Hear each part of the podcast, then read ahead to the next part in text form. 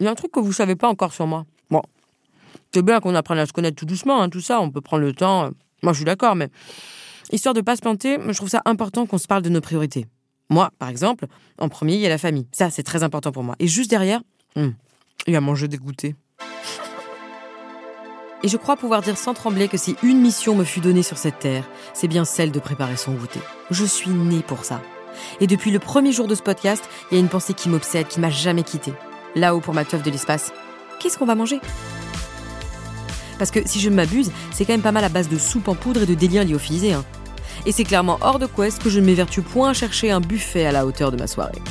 Je m'appelle Laura Felpin, j'ai 31 ans, dans la vie je suis comédienne gourmet et je compte bien me régaler quand, dans quelques années... 3, 2, 1, c'est parti J'irai danser sur la Lune.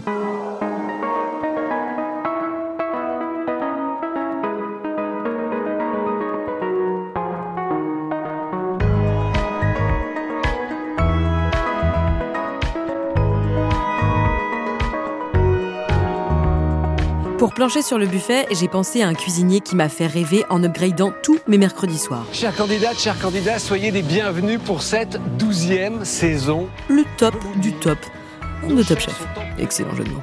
Bon ben salut, moi je suis Thomas Chisholm, je suis euh, chef euh, cuisinier franco-américain et je vis à, Paris maintenant depuis 7 ans. Thomas est un artiste, c'est le Michelangelo de la saison. Dans son portrait sur M6, ils disent que ses assiettes ressemblent vraiment à des toiles de maître. J'ai pensé à lui, moi, parce que Toto, bah, c'est pas le dernier pour te faire fumer une dorade et te l'adresser en forme d'olivier avec trois cure-dents et un bout de parmesan avec une contrainte de 3 minutes. Bref, c'est un habitué des épreuves compliquées et ça tombe bien parce qu'il va y en avoir du compliqué.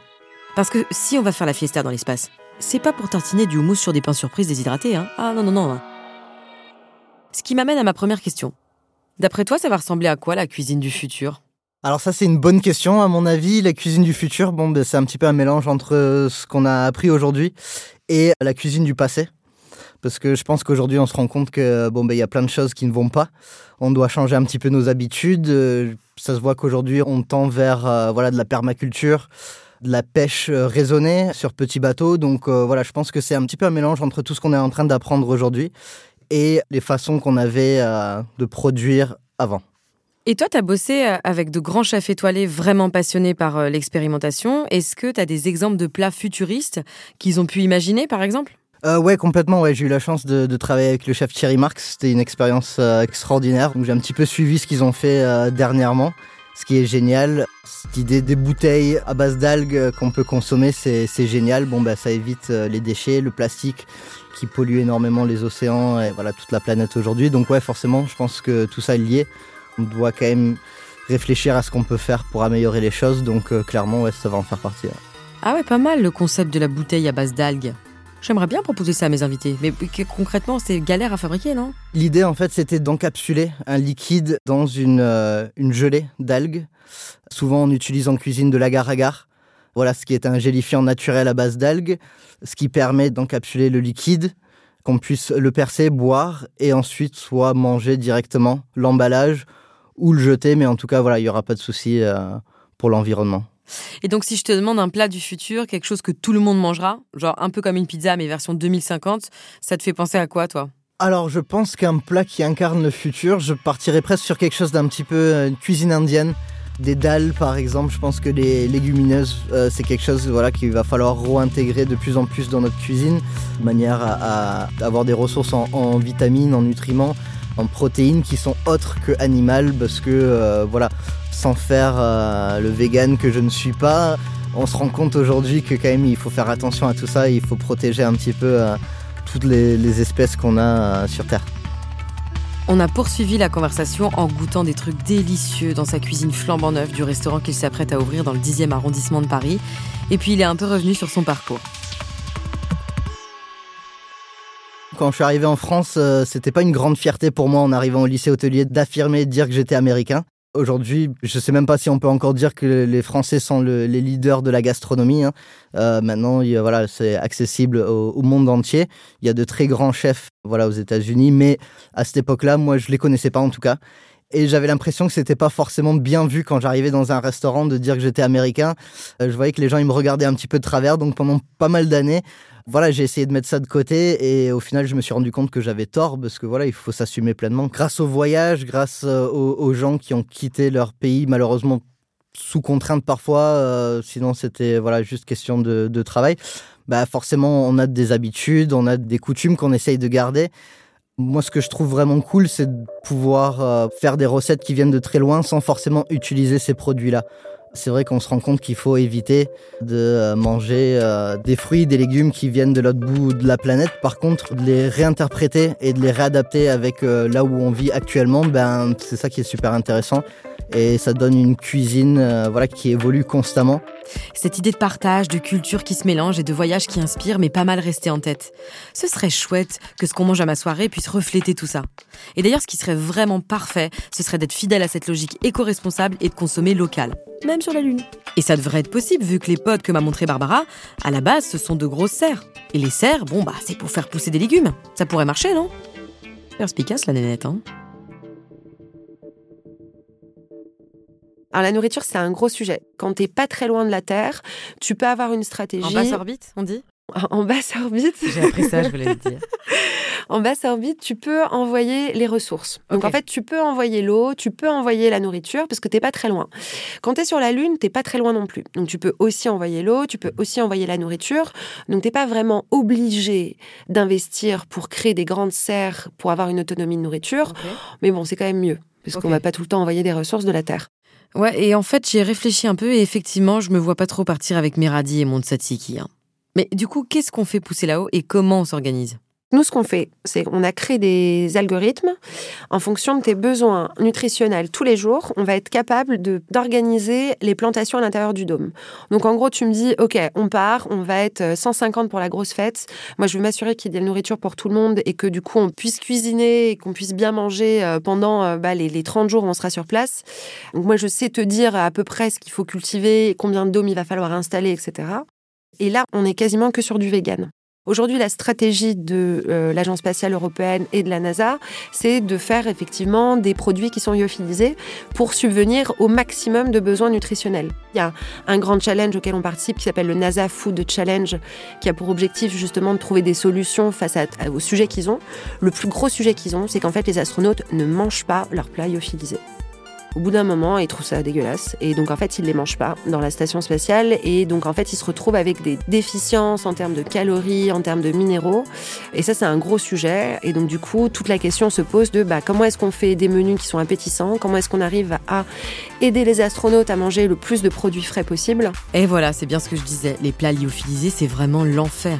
Mais je suis sûre que Thomas aura plein d'idées pour améliorer tout ça et me proposer un truc délicieux à déguster sur la Lune. Il faut juste que je lui fournisse les contraintes. Et pour ça, je me suis rencardée avec Ariel Eggblow, qui, je vous laisse constater, n'a pas un trop mauvais CV. Je suis la directrice et fondatrice du MIT Space Exploration Initiative. Ce groupe de recherche et développement interdisciplinaire étudie les technologies spatiales du futur dans les domaines de la science, de l'art, de l'ingénierie et du design. Nous sentons que l'humanité est au bord de la civilisation interplanétaire. Et nous avons commencé à réfléchir à l'échelle de la vie dans l'espace. C'est une initiative qui devrait refléter toute la richesse de la complexité humaine. Pas juste celle d'une seule nation, mais d'un grand nombre de pays et d'initiatives internationales. Nous sommes très fiers d'avoir eu de nombreux étudiants internationaux dans notre équipe au MIT. Le travail de la Space Exploration Initiative représente donc des cerveaux de plein de pays et une créativité qui traverse les frontières. Nous travaillons étroitement avec l'ESA, l'Agence spatiale européenne. J'ai eu le plaisir de participer à un atelier avec le CNES, le Centre national d'études spatiales français, ce qui était fabuleux, lors d'un événement à Toulouse, et aussi avec JAXA, l'Agence spatiale japonaise, et de nombreux autres groupes du monde entier. Bon, parfait. Comme elle a déjà travaillé avec des Français, j'ai pas hésité à attaquer directement le sujet du buffet. Alors en fait, je me demandais quel genre de nourriture je peux imaginer servir à ma soirée. En ce moment, une occasion intéressante se présente pour concevoir de nouveaux types de nourriture dans l'industrie spatiale. Pour votre fête, vous vous êtes peut-être dit que vous seriez obligé d'avoir de la nourriture lyophilisée, ce qui est ce que la NASA et l'ESA et d'autres agences envoient à la Station spatiale internationale. Mais une chercheuse de mon laboratoire, Maggie Koblenz, est en train de travailler sur des aliments fermentés pour l'espace. Du levain pour faire du pain, par exemple, ou du miso, qui est un autre exemple d'aliment fermenté sur lequel elle travaille. L'intérêt des aliments fermentés, c'est qu'ils se gardent longtemps. Ils contiennent une culture probiotique utile qui peut aider à maintenir le microbiome d'un astronaute. Et comme on le sait, les gens qui aiment les produits fermentés aiment la bière, le vin et le kimchi, qui est absolument délicieux. Nous réfléchissons donc à la future santé mentale et au bien-être des astronautes. Et on voudrait apporter ça à votre fête, à votre nourriture sur la Lune, pour que les gens qui mangent la nourriture de l'espace passent un bon moment. C'est génial ça, la nourriture fermentée. J'y avais pas du tout pensé. Mais le kimchi, c'est quand même un peu clivant, non? Ariel, je me demandais si on pouvait aussi compter sur des produits frais. Alors je sais qu'on va parler de solutions pour faire pousser des fruits et des légumes, mais j'imagine que pour ça, en premier lieu, il faut de l'eau. C'est une très bonne question. La science vient de prouver qu'il y a de l'eau sur la Lune sous forme de glace. Une foule de recherches étudie le moyen de l'extraire et de l'utiliser pour de nombreuses applications pour cultiver de la nourriture sur la Lune. Si on finit par y arriver, on fera probablement pousser des plantes très basiques pour commencer, comme par exemple des légumes. Dans la Station spatiale internationale, ça s'appelle le projet Veggie. Des salades, du basilic ou des herbes simples pour démontrer que c'est peut-être possible dans un environnement contrôlé. Et donc ce serait quoi les principales difficultés si on veut faire pousser des légumes sur la Lune, l'environnement de travail est très proche du vide. Toute forme d'agriculture aura besoin d'une protection. Il faudra une structure et un environnement climatiquement contrôlé. Ça veut dire qu'il faudra de l'électricité et de l'énergie. Où trouver de l'électricité sur la Lune Elle devra venir de panneaux solaires. Certaines zones de la Lune sont en permanence à l'ombre. Il faudra installer des panneaux qui vont capter les rayons du soleil dans des zones dont on est sûr qu'elles sont éclairées afin d'alimenter la centrale qu'on pourra concevoir. C'est une des principales difficultés. L'autre, ce sera l'eau, ce qui permet aux plantes de pousser.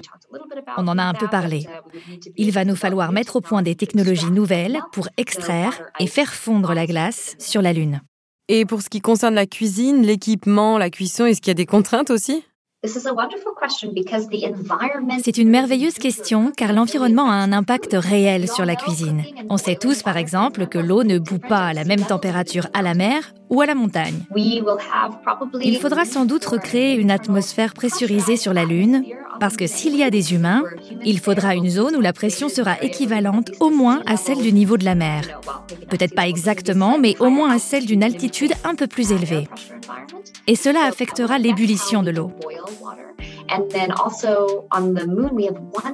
Sur la Lune, la gravité est environ un sixième de celle de la Terre et ça pourra aussi modifier certains processus. Évoluer en cuisine sera sans doute plus rebondissant. Donc il faudra peut-être mettre du velcro sur les placards pour coller votre fouet et ne pas le perdre pendant que vous bondirez d'une zone à l'autre de l'habitat pour préparer votre repas. Ah ouais, bonne technique le velcro ça. Ça m'éviterait de passer mon temps à chercher mes clés. Hein. Bon, alors pour en revenir aux ingrédients, qu'est-ce qui serait le plus simple à cultiver d'abord?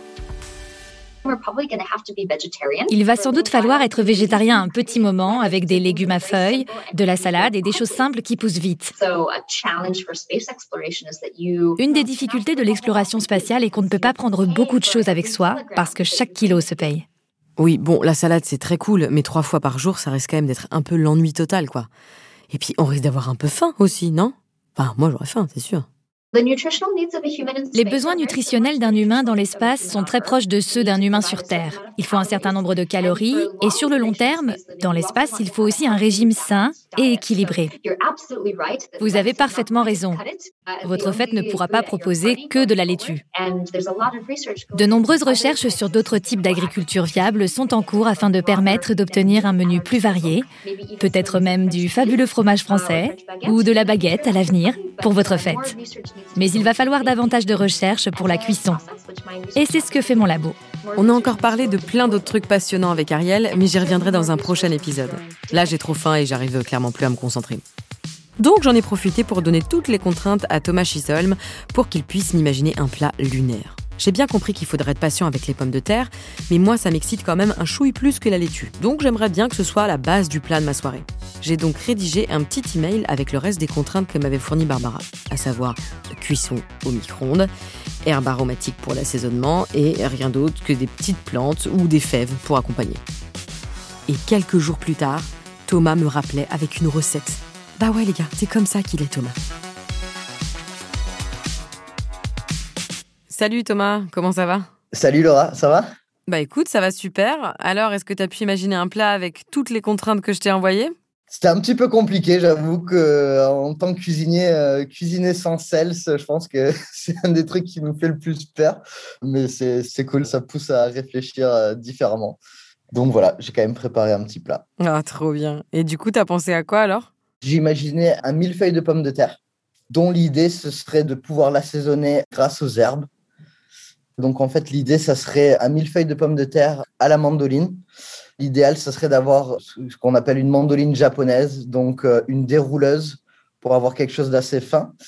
Et en fait, ça serait de faire un montage pommes de terre par strate avec de l'ail des ours pour donner une petite puissance aromatique, un côté aillacé sans forcément avoir la contrainte de faire pousser de l'ail et également des feuilles d'huître. Alors attention, quand Thomas dit feuilles d'huître, c'est pas vraiment des feuilles d'huître. Enfin, si, c'est des feuilles d'huître, mais ce que je veux dire, c'est que c'est des. En fait, c'est des petites plantes qui poussent dans les jardins. C'est incroyable, non? Il faut juste que je check avec Barbara si on est bien capable d'en faire pousser dans les pods. Euh, à ce stade du projet, franchement, plus rien ne me paraît impossible. Donc, les feuilles d'huître qui sont naturellement iodées et qui vont, je l'espère, nous apporter suffisamment de salinité au plat sans ajout de sel. Donc l'idée, c'est vraiment tout simplement de faire une tranche de pommes de terre avec une feuille d'ail des ours, pommes de terre, feuille d'huître, pommes de terre, ail des ours, et on, se fait le montage euh, comme ça, dans une assiette creuse avec environ 20 euh, centilitres d'eau, un petit peu de film alimentaire, et on va laisser cuire ça au micro-ondes. Euh, bon, bah, tout dépend de la puissance du micro-ondes, mais pendant une grosse dizaine de minutes. Magnifique. Eh ben écoute, euh, ça donne très envie de goûter ce petit millefeuille, encore plus sur la Lune, je te le cache pas. bah ouais, là j'imagine que sur la Lune, euh, les saveurs doivent être un peu différentes, mais bon en tout cas voilà, c'est l'idée d'essayer d'apporter euh, voilà du goût par le végétal, par les herbes, pour éviter tout ce qui est assaisonnement classique, sel, poivre. Ce que je te propose, Laura, c'est que je mette ces photos sur Instagram, comme ça tu pourras voir un petit peu à quoi ressemble ce plat et voilà et voir si ça te donne envie. Mais qu'est-ce qu'il est brillant, ce Thomas. Franchement, je suis pas trop démonstrative. Hein. Les marques de tendresse, c'est pas mon fort, et ça aussi d'ailleurs, c'est important que vous le sachiez pour la suite de notre relation. Mais là, faut quand même que je vous dise. Je me sens entourée de gens géniaux, brillants, excitants. Je repense au discopote de Barbara, aux mélodies de Jocelyn, aux blousons connectés de Rebecca, à Travis et à ses basketteurs en tenue de pêche, et à cet incroyable millefeuille de patates que vient de me proposer Thomas. Et je sais pas pour vous, mais c'est la première fois depuis longtemps que je commence à envisager une histoire sur le long terme. Vous, moi, la Lune.